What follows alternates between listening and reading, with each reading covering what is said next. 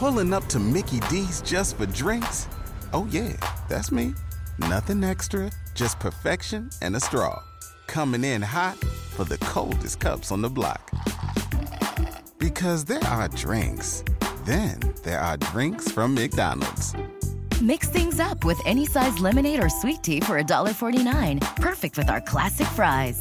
Price and participation may vary, cannot be combined with any other offer. Ba da ba ba ba.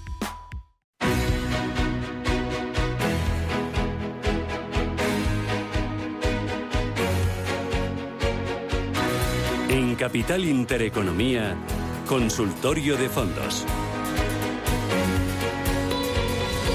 Con Félix González, socio director general de Capitalia Familiar EAFI. Félix, ¿qué tal? Buenos días, bienvenido. Hola Susana, buenos días, muchas gracias. ¿Qué tal? ¿Cómo, ¿Cómo vas? ¿Cómo llevas el frío? Bueno, el frío bien, el frío bien. El frío del mercado un poco, un poco peor, ¿no? Estamos teniendo un principio de año con eh, tormentoso, complicado. La Reserva Federal se ha propuesto el, el bueno, pues el, el amargarle la vida al, a los mercados, al menos durante estos primeros meses del año. Yo creo que esta situación se va a mantener todavía durante algunos meses más. Y, y, bueno, pues intentando, tratando ahí de navegar en, en un mercado muy, muy rotativo, con, con, cambios continuos a nivel sectorial.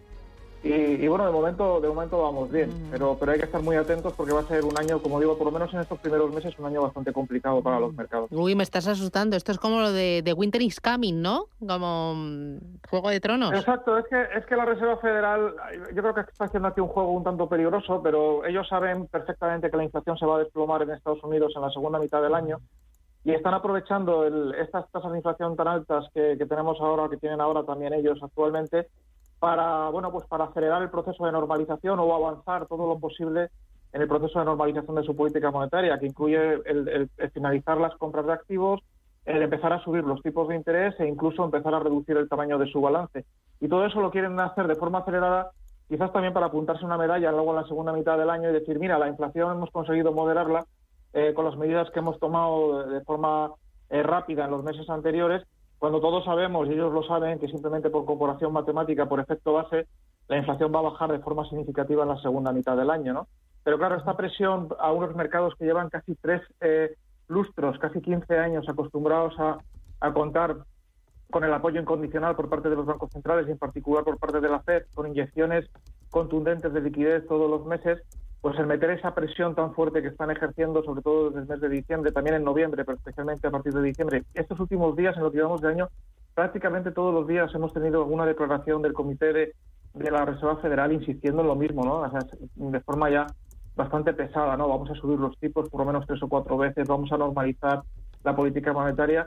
Y la presión dialéctica, porque ahora es dialéctica nada más, eh, por parte de la FED está siendo muy, muy fuerte sobre los mercados y recordemos que, por ejemplo, en el caso del SP500, eh, casi el 30% del índice eh, eh, está contenido en, cinco o seis valores del sector de tecnología que son muy, muy sensibles a, los tipos de interés y, por lo tanto, esta presión que está ejerciendo la FED se deja notar sobre esos valores, sobre el conjunto del sector de la tecnología eh, y del mercado en general, ¿no? Y, por eso está complicando, como decía, la vida a los mercados la FED en, en estos momentos. Yo creo que al final eh, lo que van a hacer en el transcurso del año, no, no en estos primeros meses, pero en el transcurso del año va a ser menos de lo que dicen y posiblemente esto llegará a un momento en el que el, el, el mercado eh, lo acabe cotizando en, en positivo. Pero insisto que, que, de momento yo creo que al menos durante el primer trimestre de este año y posiblemente todavía algunas semanas del segundo trimestre, porque a partir ya de abril y mayo sí que vamos a empezar a ver descensos en la tasa de inflación en, en Estados Unidos.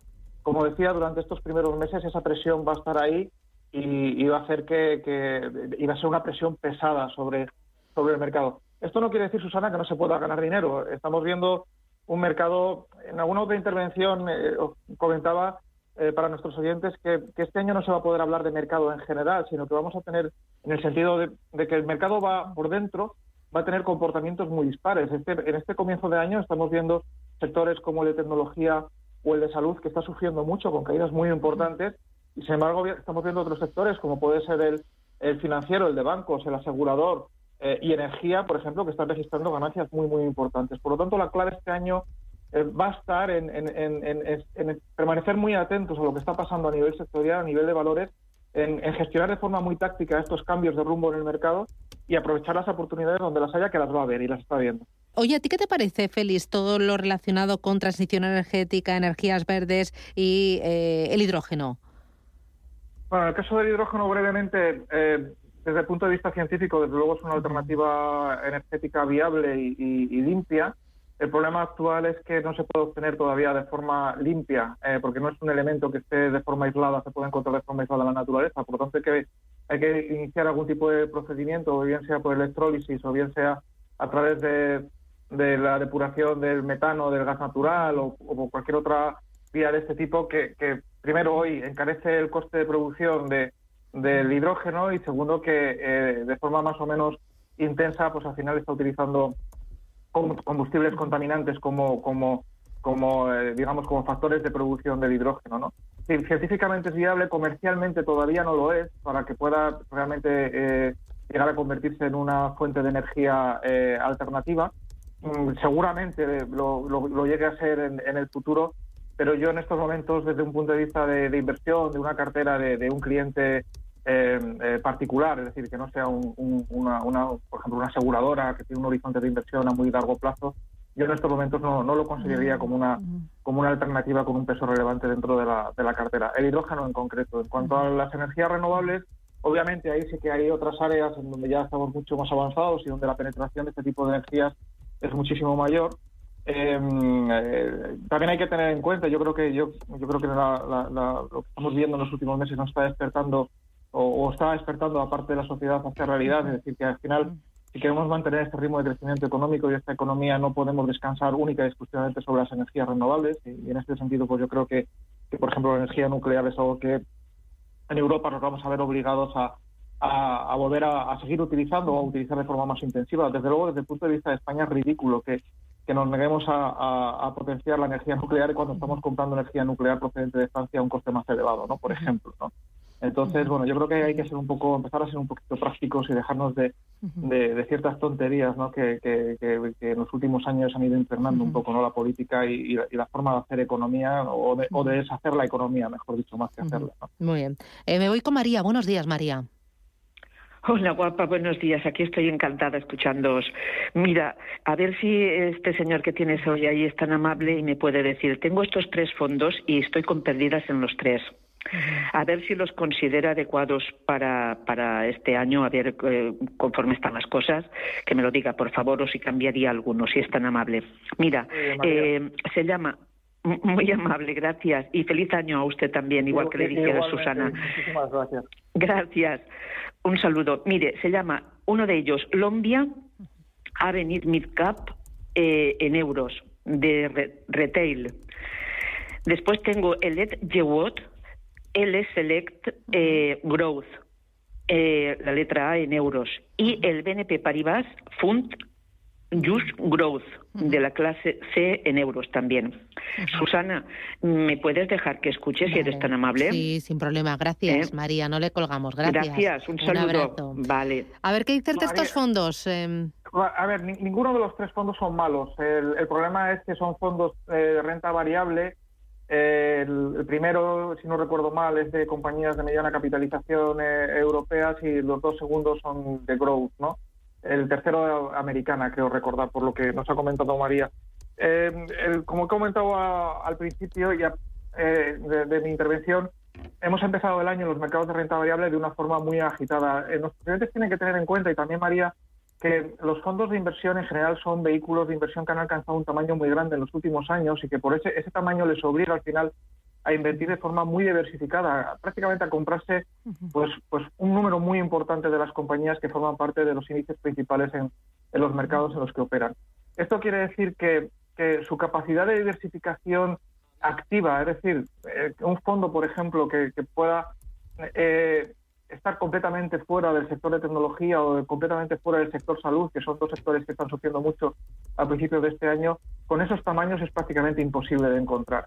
Y en el caso además de los fondos que comenta María, que, creo que tiene dos con, un sesgo growth, eh, estos fondos, mm, por, su propia filosofía de inversión, invierten fundamentalmente en tecnología y en el sector salud, con lo cual eh, eh, han sido doblemente penalizados en, en este sentido. ¿no?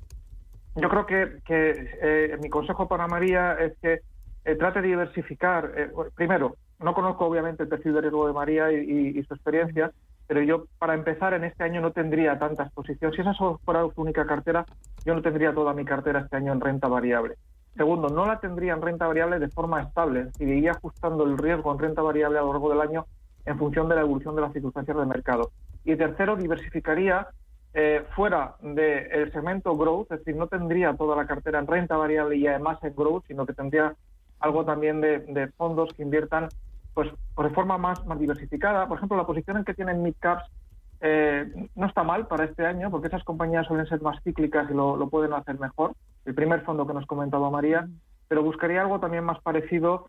Eh, incluiría quizás algún fondo también de retorno absoluto, alguna posición, por ejemplo, en un Carmignac Securité de renta fija que se puede poner corto y, y, beneficiarse de una caída adicional de los mercados de renta fija. Es decir, yo creo que le falta algo de diversificación, bajar el riesgo y, y, buscar una diversificación no solo en clases de activos, sino también en estilos de gestión y, en estilos sectoriales dentro de la, de la cartera. Voy con María tiene, si María lo quiere, además, como ha sido tan amable también como con nosotros, yo me ofrezco sin ningún tipo de compromiso para ella a que nos escriba Capitalia Familiar y nosotros le hacemos una propuesta en este sentido. Muy bien. Ningún compromiso para ella. Voy con Javier, buenos días.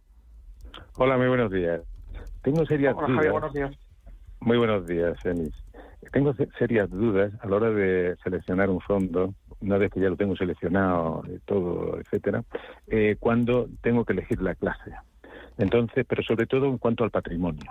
Es decir, em, hay, hay empresas, que bueno, distribuidores de fondos, que también tienen carteras, que asesoran carteras, carteras gestionadas y tal, que dentro de mm, sus fondos que tienen todos pueden entrar en All Fund, por ejemplo, eh, seleccionan, hacen una preselección de en cuanto a, mm, patrimonio y solamente tienen aquellos fondos que tienen un cierto nivel de patrimonio.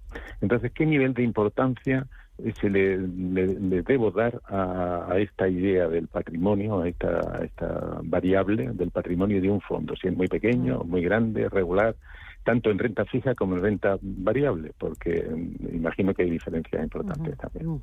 Javier, perdone, se, refiere, a la hora de elegir la clase comercial del fondo, la letra. Claro, yo voy a elegir un fondo y entonces me, hay veces que veo que la clase que, que yo tendría, según el patrimonio que quiero invertir o el número de participaciones que quiero invertir, me corresponde con un, bueno, pues con una, con una, una comisión de gestión relativamente alta, si es pequeño, eh, lo que voy a invertir, pero tiene un patrimonio muy pequeño. Sin embargo, otra clase tiene un patrimonio mucho más grande si invierto algo más, o bastante más. Entonces me crea ciertas dudas porque tuve problemas ya con, con Bestinver cuando se fue de, de Bestinver Francisco García Paramés y en tres sesiones perdí un 20% y era, y era un fondo de renta variable internacional. Vamos a ver, son, son dos temas completamente separados. en la clase comercial eh, es, es mm, puramente eh, una estratagema comercial de, la, de, los, de, las entidades depositarias para cobrar mayor o menor retrocesión eh, de parte de las gestoras que gestionan esos fondos eh, y, por tanto, cargar unos, unos gastos mayores o menores a, a, nosotros, los inversores particulares que invertimos en esos fondos. Mm, nosotros en Capitalia Familiar, desde que empezamos en el año 2007, siempre hemos exigido a las entidades depositarias con las que trabajan nuestros clientes, a los bancos donde tienen depositado su dinero, que nuestros clientes entonces invirtieran solo en clase institucional, aunque se llamaba institucional, era otra argucia comercial para no dejarles entrar en esta clase que era la más barata, en la que no reciben o no recibían apenas ninguna retrocesión por parte de las gestoras, las, entidades depositarias, los bancos me refiero, y ya con la, norma, la nueva normativa MIFID II, con la, con la segunda reforma de MIFID, eh, esa clase pasó a la, eh, se creó una nueva clase que se llama la clase limpia, que es eh, una clase que no tiene ese sobrecoste, es decir, que los bancos no reciben eh, prácticamente ninguna o ninguna retrocesión por parte de las gestoras y que es sensible más, sensiblemente más barata. Por ejemplo, en un fondo de renta variable, la diferencia, la diferencia entre la clase limpia o la clase de retail, por ejemplo, en la que estaba invirtiendo antes nuestra, nuestra oyente María, pues puede llegar a ser de más de un punto porcentual, que es un sobrecoste que se paga a cambio de nada, a cambio de nada, ni a cambio de más calidad ni de nada. Simplemente el mismo fondo, la misma cartera, investido con otra clase comercial y con un coste mayor y ese exceso de coste se lo queda el banco por cuenta de permitirnos a nosotros trabajar con nuestro dinero y invertir en, una, en un fondo que no sea un fondo del banco. Nosotros no hemos admitido nunca este, este planteamiento. ¿no? Por tanto, ahora existe la posibilidad, reconocida por MIFID de invertir en la clase limpia para los clientes que son asesorados por una por un asesor eh, financiero independiente, como puede ser, por ejemplo, el caso de Capitalia Familiar, pero hay más, hay, más EAPs eh, con las que ustedes pueden trabajar. Eh, es obligado para los bancos dar acceso a esos clientes a la clase a la clase limpia, pero ustedes también pueden pedir en el banco que les den la clase limpia y hay bancos que incluso sin trabajar con un asesor financiero como nosotros les van a ofrecer la clase, les van a dar la clase limpia. Eso independientemente del volumen del, del, fondo, del fondo, ¿no? Eh, luego ya depende, en cuanto al tamaño del fondo, es otra cuestión que podemos hablar otro día, porque creo que nos estamos quedando sin tiempo, Susana. Sí, sí, sí. Pero eh, hay que ver en qué tipo de, de activos estamos invirtiendo. No es lo mismo invertir en un fondo de rentabilidad americana, en donde los fondos suelen tener un tamaño muy grande y es normal, a invertir, por ejemplo, en un fondo de high europeo, donde por el propio segmento del mercado los fondos suelen ser más pequeños y tampoco pasa nada. Entonces, esto sí que lo podemos hablar. Insisto, también le, me ofrezco a, a don Javier a que nos llame o nos escriba y nosotros le comentamos, le damos más detalles en este sentido de todo lo que necesite para responder sus dudas. Pero son dos temas completamente separados. Estupendo. Eh, lo dejamos aquí. Félix González, Capitalia Familiar. Oye, me encanta que mires al reloj y que veas que vamos justitos de tiempo. Me haces el trabajo mucho más fácil. gracias. Nos, dejan hay, alguna llamada por ahí pendiente, pero lo dejamos para otro día. Gracias, Félix. Cuídate. Un abrazo. Adiós.